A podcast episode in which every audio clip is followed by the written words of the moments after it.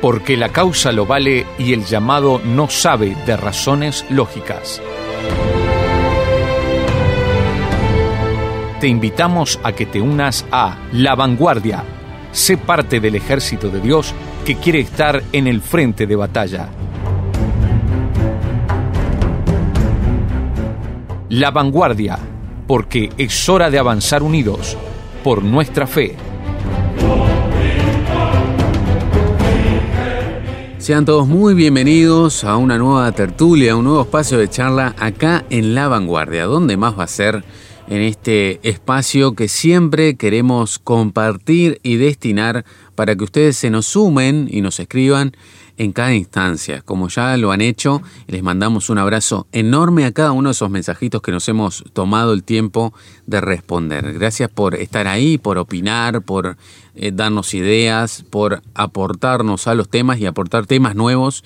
Es la verdad que un placer y un gozo el tener novedad de ustedes y saber que esto está sirviendo para algo. Así que desde ya ese agradecimiento. Como ustedes bien saben, seguimos en esta serie de mayordomía integral y hoy traemos un tema más que interesante, un tema que cada iglesia debería tener sobre la mesa y muy claro. Pero antes tengo conmigo a una voz más que conocida, a el hermano, amigo, pastor, díganle como le quieran decir, si ustedes tienen el gusto de conocerlo y los que no, pueden ir conociéndolo. Johnny Pérez con nosotros, muchas gracias por estar una vez más. Hola, hola, hola, hola. ¿Cómo estás, David?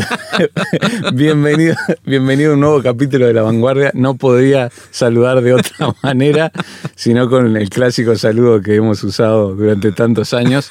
Y bueno, este, el gusto es mío, obviamente, de poder compartir este micrófono y también de poder saludarte eh, delante de todos los amigos, de la audiencia, de los amigos que han seguido cada capítulo de La Vanguardia a lo largo de este año 2023, con la enorme satisfacción y gran alegría de que este espacio, que en algún momento fue un sueño, fue un proyecto, eh, fue un plan que tenías a nivel personal, hoy ya es una realidad. No solo que es una realidad la vanguardia, sino que ha ido encontrando su lindo espacio este, con una muy linda audiencia. Así que bueno, desde aquí este, mis felicitaciones por, ese esfuerzo, ¿no? Porque todo lo que uno con la ayuda de Dios se propone en la vida, si es que está en su propósito y en su perfecta voluntad, tarde o temprano este, surte efecto y, y, es una cosecha linda. Así que bueno, de mi parte David, quiero felicitarte y bueno, y saludar a todos los amigos, ni que hablar, que han hecho que la vanguardia tenga esta continuidad y este, esta aprobación también, ¿no? Y que haya encontrado su lugar. Amén, Johnny, amén a eso. Y bueno, y agradecerte también, hacerte parte.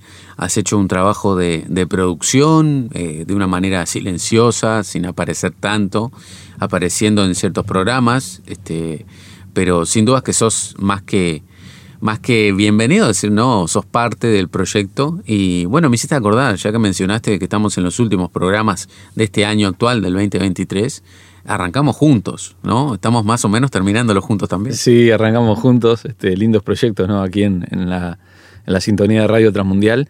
Y bueno, fue un lindo año, la verdad que este, experimentamos cosas diferentes, nuevas este año, que llegaron acá a la radio y también a, nuestras vidas como parte del ministerio, bueno, ni que hablar la vanguardia, bueno, en mi parte que me tocó hacer este el proyecto que fue Backstage y también Misión 66, que fue algo totalmente nuevo y en el que nos embarcamos juntos. Así que creo que fue un gran año en ese sentido. Sin dudas, ¿no? Sin dudas. Este, no, no esperábamos tanto, a modo resumen, de lo que ha pasado y bueno, con expectativa, ¿no? Cada vez que se cierra un año empieza otro, expectativa de eso.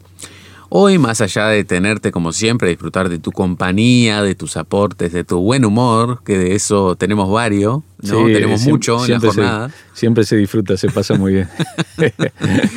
ya, ya sabrán ustedes, cuando queramos largar de a poquito desde acá los entretelones, fuera de lo que es realmente el backstage del ministerio, ¿no? Pero bueno, convocarte también para aprovechar de todo eso que Dios te dio y en esa función de pastor, ¿no?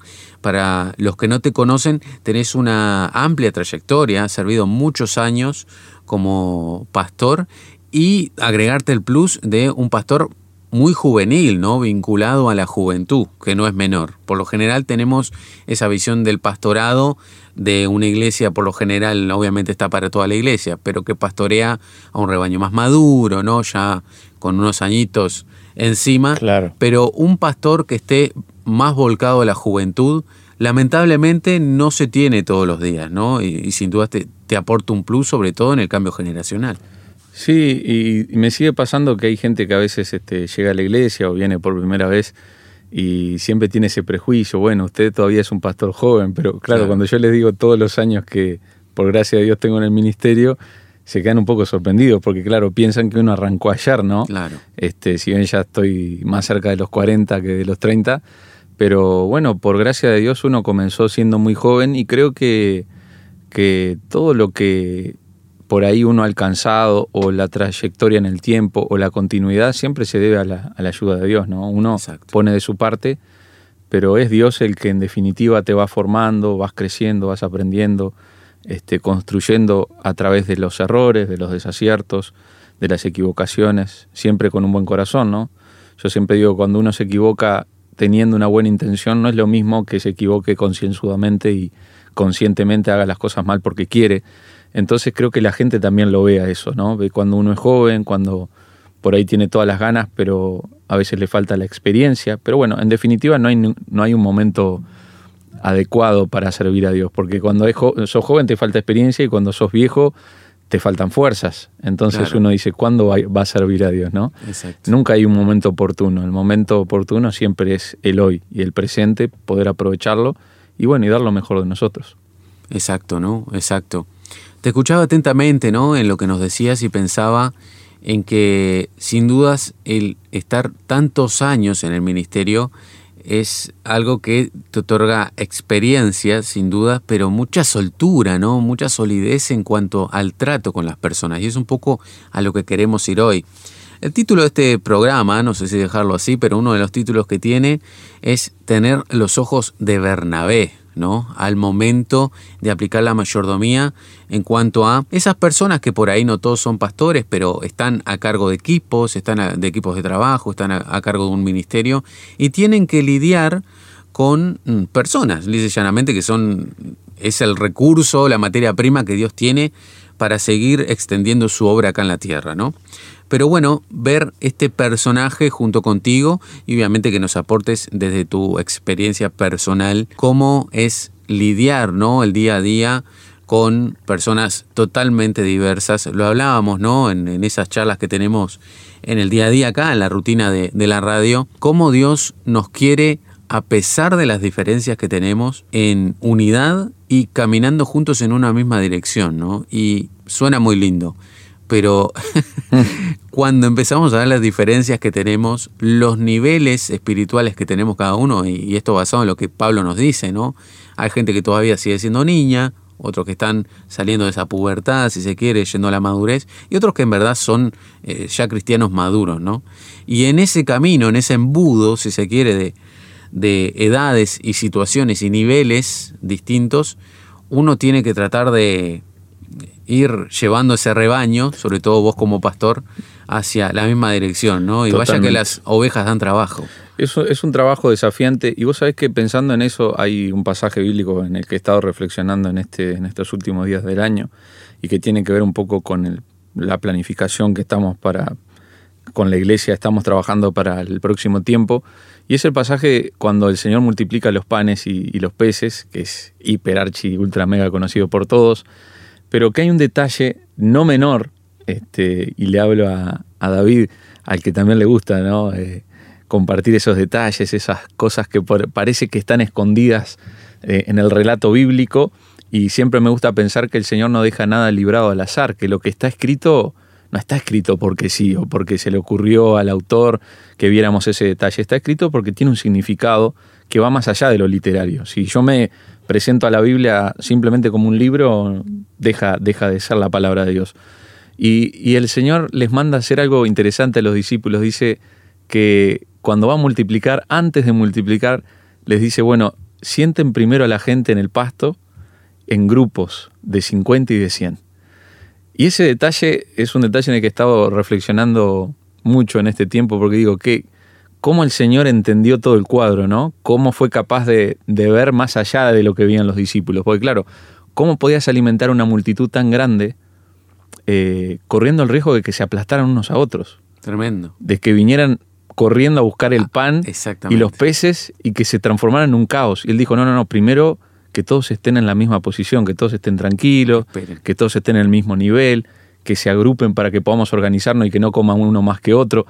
Toda esa visión del cuadro nos enseña un poco a ver cómo debe ser la iglesia. Un lugar donde nadie puede pasarle por encima a nadie, donde nadie puede sentirse superior a nadie. Yo siempre le digo o trato de, de explicarle a la gente que en una iglesia tienen que convivir todas las edades, deberían convivir todas las clases sociales, deberían también poder convivir todos los gustos o inclinaciones doctrinales. Están los que son ultrapentecostales, los que son pentecostales medianamente, los que son más efusivos, menos efusivos, los que cantan himnos, los que les gusta cantar solo canciones modernas. Todos tienen que tener un lugar. Y todos cuando entran a la iglesia tienen que sentir, esta es una casa para todos. Yo creo que desde el momento en que uno hace iglesia y siempre y queda alguien afuera, debería replantearse si realmente es la forma correcta de ser iglesia. Entonces, esa imagen de la gente sentada en el pasto, al mismo nivel, esperando por el pan y por los peces, eh, me hace pensar en, la gran responsabilidad que tenemos de alimentar, porque hay otro detalle también en esa historia de hoy, en el que a veces no pensamos, asociamos esa historia con la gente pobre y en realidad la Biblia no dice que eran pobres los que estaban ahí, dice simplemente que tenían hambre. Se acercaban los ricos también. Exacto. Y Jesús simplemente quiso contemplar la necesidad física. Y estoy seguro que en, la multitud había gente rica, había gente pobre. Eh, lo que los unificaba era el hambre. Y bueno, lo que la gente necesita en este tiempo es o sea, el alimento.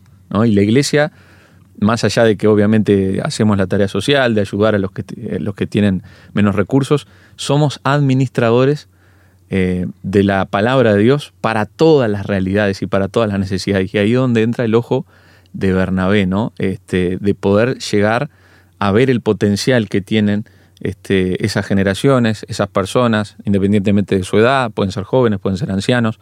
Uno tiene que aprender a descubrir que sin importar la condición social, económica, cultural, la franja etaria de las personas que están en la iglesia, todas tienen algo para recibir y algo para dar. Y, y para no caer capaz que en ejemplos muy, muy banales, ¿no? muy trillados, pero acá en Latinoamérica a la gran mayoría le encanta el fútbol, ¿no? O por lo menos, si no le encanta, tiene claro lo que es un director técnico. Y en parte, una de las funciones de ver cómo marcha el equipo, si se quiere, cómo juegan, cómo rinde más un jugador en determinada posición, Bernabé lo tenía clarísimo, ¿no? Y una de las cosas que dijiste, ¿no? Ver cada uno a pesar de su condición, a pesar de su historia. Lo hizo precisamente con Pablo. ¿Y qué nene en ese entonces para la iglesia actual?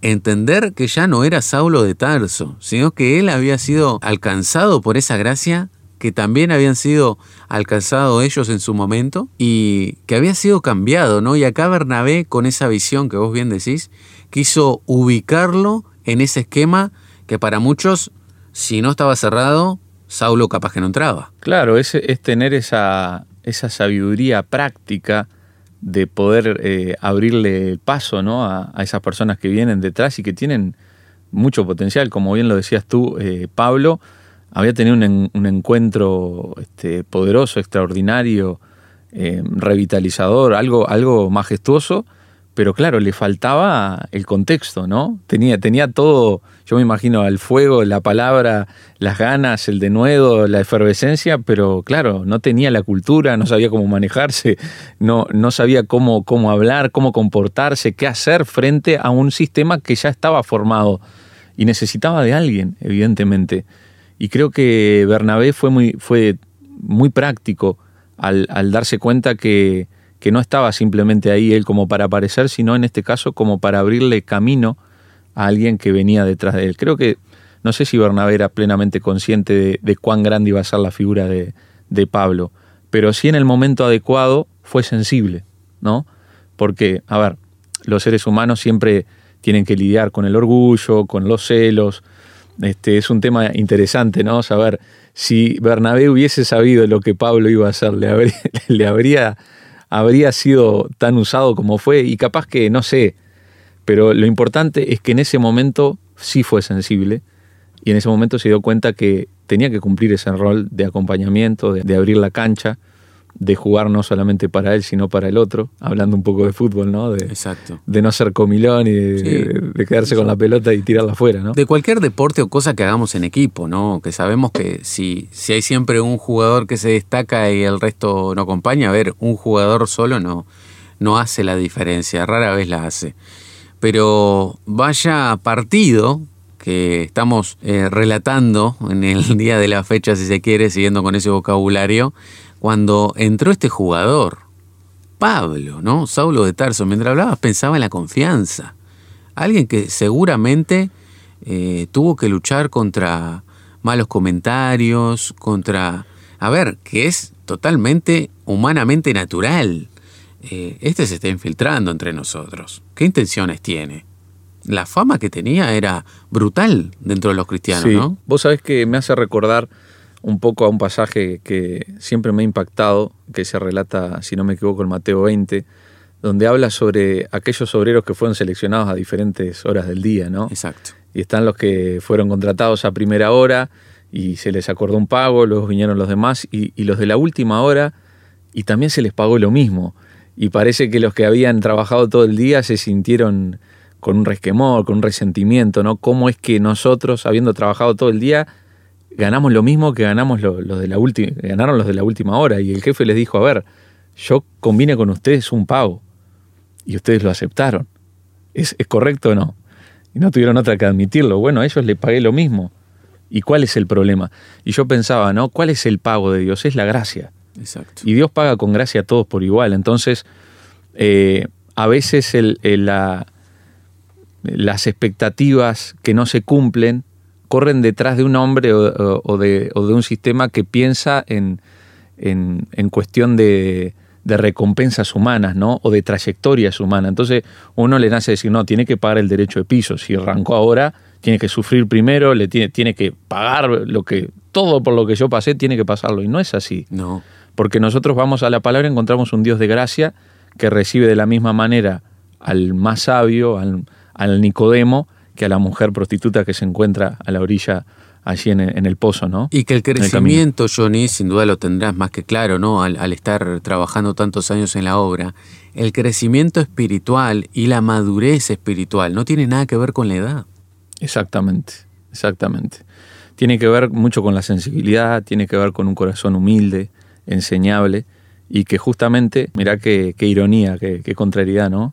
Uno puede tener muchos años y volverse con un corazón endurecido y poco enseñable y terminar siendo más inmaduro que el que recién arrancó y que está, está sensible, está permeable a las cosas de Dios, que, que todo lo absorbe, que anda este, casi que con una libreta anotando todo lo que tenés para decirle.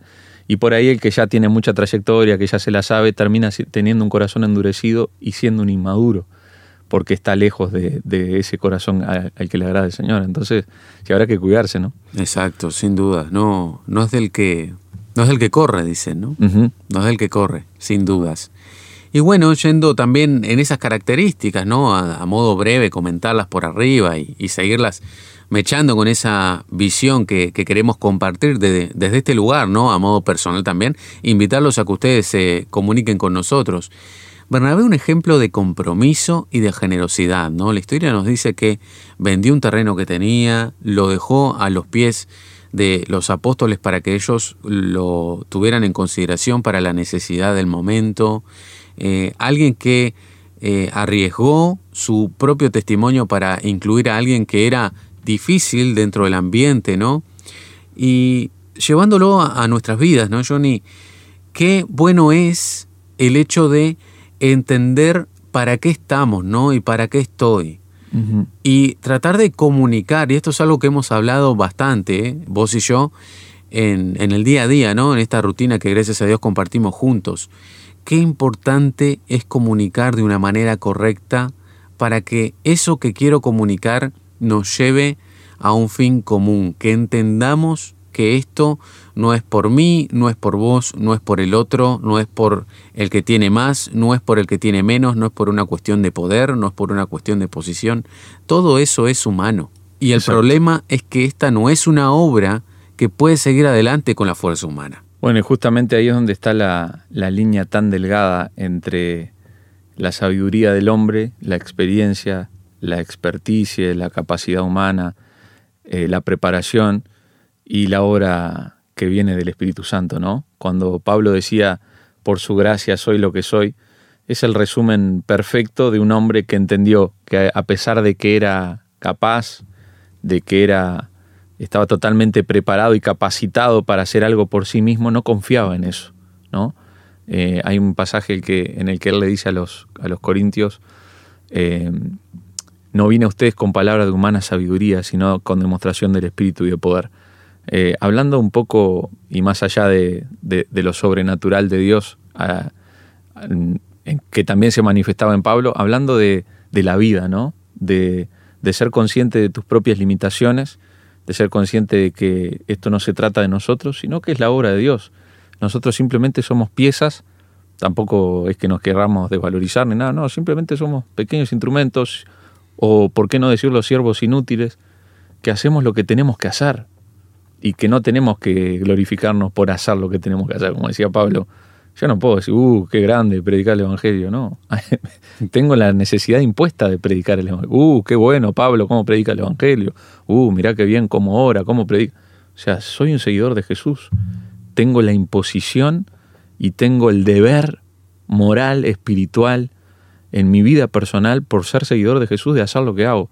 No, no tengo nada de por qué gloriarme de esto, ¿no? Al contrario, creo que cuando uno mantiene esa mirada de sí mismo, entonces se da cuenta que simplemente somos una pieza. Estamos como pequeñas piezas en un gran puzzle eterno que es el puzzle de Dios, y nosotros tenemos que saber ocupar nuestro rol, nuestro lugar, hasta que venga alguien detrás de nosotros o hasta que le preparemos el lugar a otro, que en definitiva fue lo que hizo Bernabé, sin querer queriendo, como decía el chavo, este, terminó preparándole el lugar y el camino a tal vez el hombre más importante del cristianismo después de Cristo. ¿no? No, no sé si sería exagerado decirlo. Entonces, cuando uno mantiene una visión humilde, eh, como dijo el Señor, no vine para ser servido, sino para servir, para lavar los pies, para, para dar oportunidades, para prestar el micrófono, para confiar en el otro. Eh, creo que de eso se trata. Es así, Johnny, es así, tal cual. Me hacías pensar en varias cosas, ¿no? Pero está bueno, está bueno que, que me hagas pensar, que nos hagas pensar y también tomar una pausa para meditar en todo esto que hemos estado hablando. Breve pausa y ya volvemos con Johnny Pérez siguiendo con esta visión que tenía Bernabé. Si quieres comunicarte con nosotros, por favor envíanos un mensaje de WhatsApp a través del número signo de más 598 91 610 610. Conéctate con nosotros a través de nuestra dirección de Instagram. Encuéntranos como La Vanguardia-RTM. También podrás acceder a nuestros contenidos en Spotify nos encontrás como La Vanguardia RTM.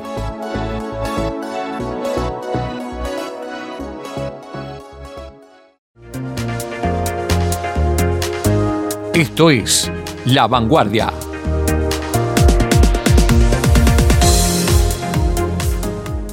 Estamos de vuelta, seguimos charlando y bueno, la idea es que hayan pensado en algo, que hayan meditado, que nos quieran compartir, ¿por qué no? En algo que los haya hecho pensar. A veces, querido Johnny, las cosas que compartimos en este programa han generado controversia, pero controversia de la buena, a veces en, reuniones de jóvenes inclusive iglesias, se han planteado temas que no se habían planteado antes. Y es gracias y toda la gloria sea a Dios de que es gracias a, estos espacios, ¿no? Qué bueno, ¿no? Este, bueno, aquellos que recién están retomando o que se perdieron capaz y están escuchando eh, después de la pausa o lo adelantaron un poquito, estamos hablando de mayordomía aquí con, con David y un servidor.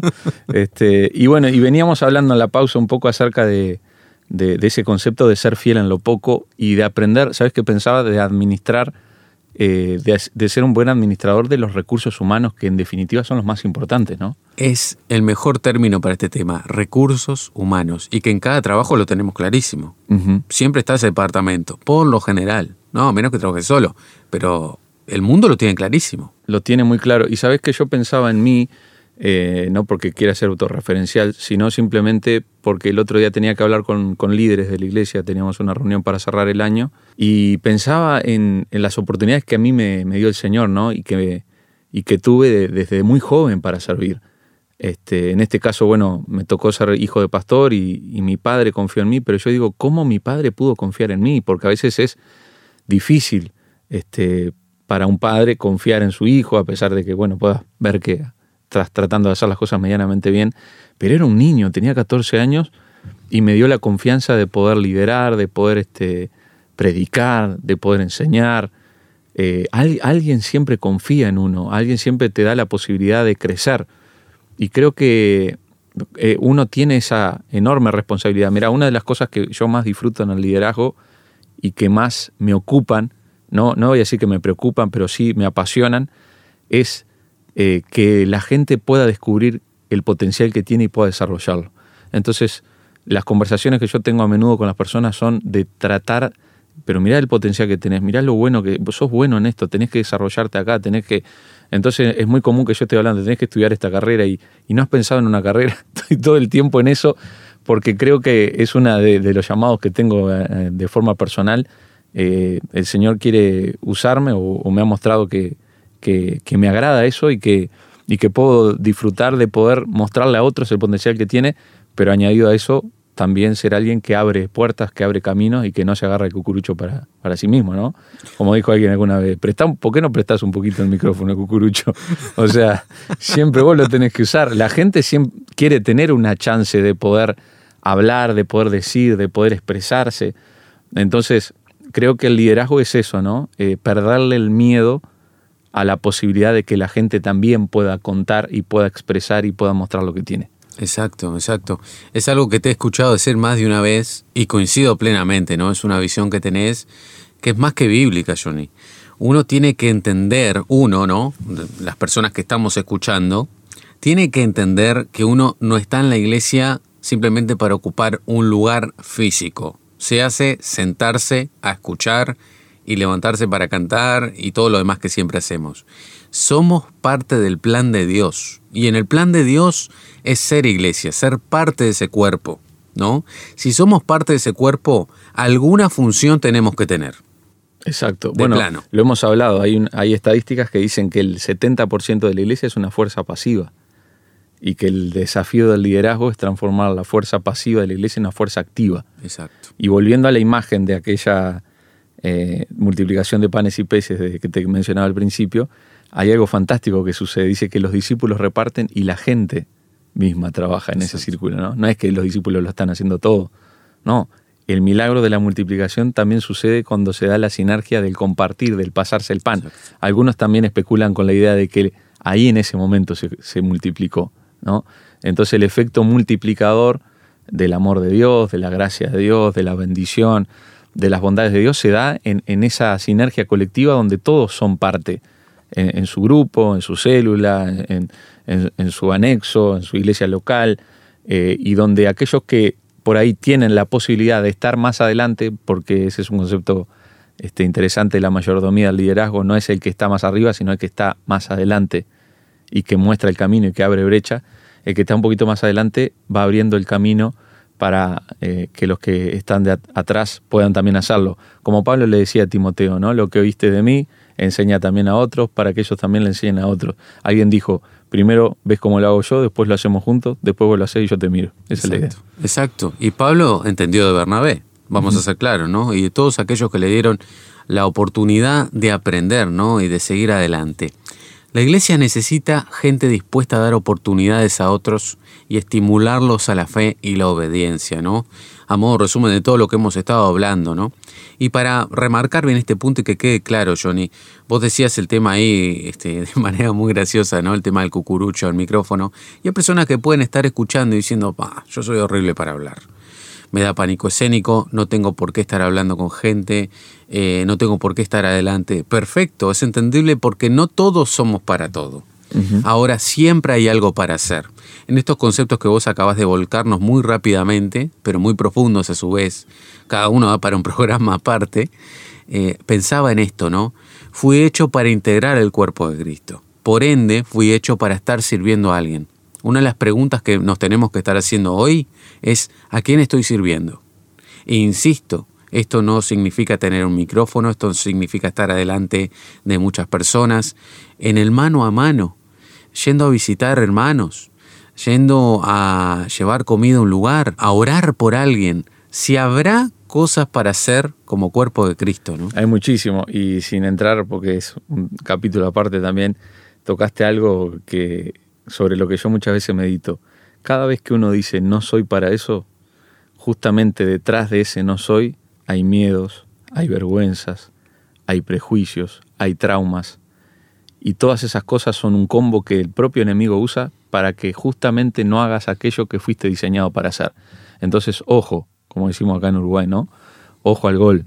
Cuando yo digo no soy para eso, a veces justamente soy para eso, pero eh, me he creado eh, una cápsula personal que es simplemente una autojustificación que no me que no me deja salirme para bendecir a otros. ¿Cuántas personas, ¿Cuántas personas realmente han sido para eso y después se han dado cuenta, uh, si hubiera aprovechado más el tiempo, este, si me hubiera animado, si tenía para dar y, y por temor, por vergüenza, por eso Pablo le recalcaba a Timoteo, no, no nos ha dado Dios un espíritu de cobardía, sino de poder, de amor, de autodisciplina, de autocontrol. ¿Para qué? Para vencer mis vergüenzas, mi timidez, para darme cuenta que puedo. Entonces, como decías vos, no todos son para el micrófono, pero todos son para un propósito. Entonces, si no estás cumpliendo el propósito, es hora de autollamarte la atención y ver de qué manera, con tus recursos, con las capacidades que Dios te dio, lo poco, lo mucho, eh, poder hacer algo por alguien, porque eso se trata la iglesia, ¿no? Ayudar a llevar la carga a alguien, compartir el evangelio a alguien, eh, visitar a alguien, predicarle a alguien, siempre se trata de los demás. Ese es el evangelio. Tenemos que naturalizar el hecho de charlar entre nosotros y de hacerlo directamente y de una manera muy sencilla, ¿no? ¿Qué cosas te gustan hacer? Esto lo hablamos inclusive también con jóvenes que no saben qué estudiar, por ejemplo.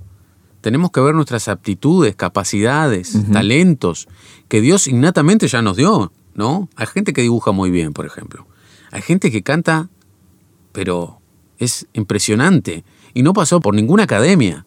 Exacto. Entonces, uno tiene que hacerse un, examen ahí introspectivo y también pedirle a otros y tener la humildad de que otros también lo hagan, ¿no? Y todo esto eh, en el amor que, corresponde, ¿no? que se nos demanda en esta causa que, es Cristo. Yendo ya hacia el final de este programa que se nos pasó volando, podríamos estar hablando un buen rato más, pero bueno, yendo al final, querido Johnny, comentarte esto, ¿no? A ver si, coincidís con nosotros o, nos das este, tu visión del tema, ¿no? El hecho de entender que en esta posición de Bernabé no solamente tengo que ver el cuadro completo, ver dónde encajan las piezas, dar oportunidades, tratarlos con amor, pero ser consciente en que no voy a ser eterno y que en algún momento mi lugar lo va a tener que ocupar otro. Ser responsable con el legado y el llamado que Dios me dio. Históricamente es un talón de Aquiles para muchas personas y qué importante es vivir siendo conscientes de esto, no tomándole el peso de que estoy en ese rol, pero estoy en un rol en el cual yo tengo que entregar esto y esto tiene que seguir a pesar de mí. Totalmente de acuerdo, David. Muchas veces eh, reducimos la vida a tratar de aprovechar las oportunidades. De hecho, hay un montón de historias de subirte al, tren porque se te pasa, no desaprovechar las oportunidades que vienen, tratar de, de golpear puertas y que se te abran. Pero la vida no solamente se trata de subirse al tren, sino también de bajarse. No solo de entrar, sino también de salir. Entonces, como dijo un pastor amigo que ya está en la presencia del Señor, no solamente se trata de saber cómo entrar, sino de saber cómo salir.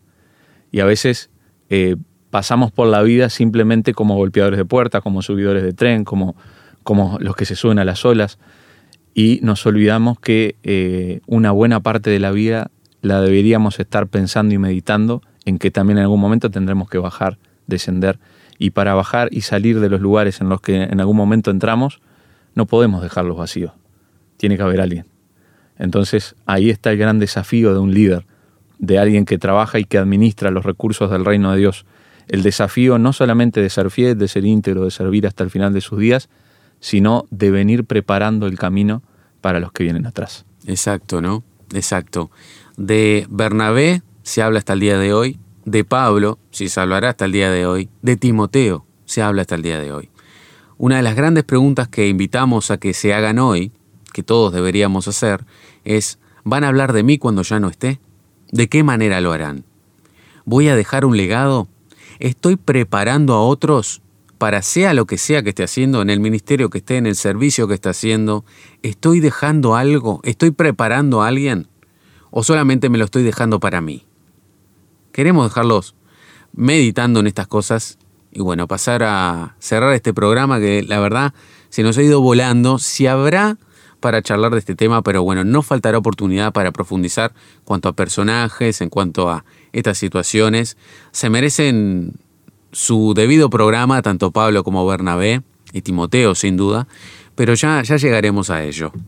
Por el momento tenemos el programa del día de la fecha, esperemos que lo hayan disfrutado, tanto como nosotros, y bueno, que se sumen a, a este buen humor que reina por estos lugares. Muchas gracias por acompañarme una vez más, Johnny. Ha sido un honor, David, como no, como no puedo decir hola, hola, hola. Digo, chau, que pasen muy bien. chau, chau, chau, chau. Hasta la próxima.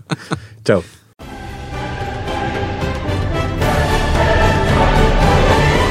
Esto ha sido todo por hoy, pero te esperamos en una próxima ocasión para equiparnos y animarnos mutuamente en un nuevo programa.